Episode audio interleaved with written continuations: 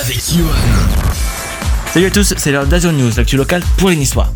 Pour commencer, sachez que ça y est, le lac du Broc, le lac du pardon, est quasiment à sec. Aujourd'hui, il n'existe juste que des petites flaques, euh, signe de la sécheresse exceptionnelle de cet été.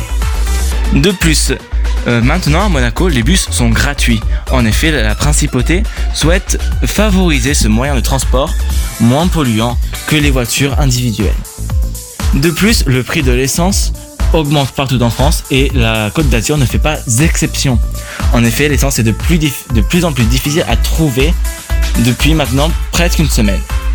Enfin, sachez que les prix de l'immobilier augmentent également sur la Côte d'Azur avec une forte demande pour une faible disponibilité. Côté agenda, venez encore une fois soutenir l'OGC Nice euh, ce jeudi. Enfin, côté météo, sachez qu'une semaine assez pluvieuse vous attend, donc euh, ne sortez pas les lunettes de soleil car vous n'en aurez pas besoin.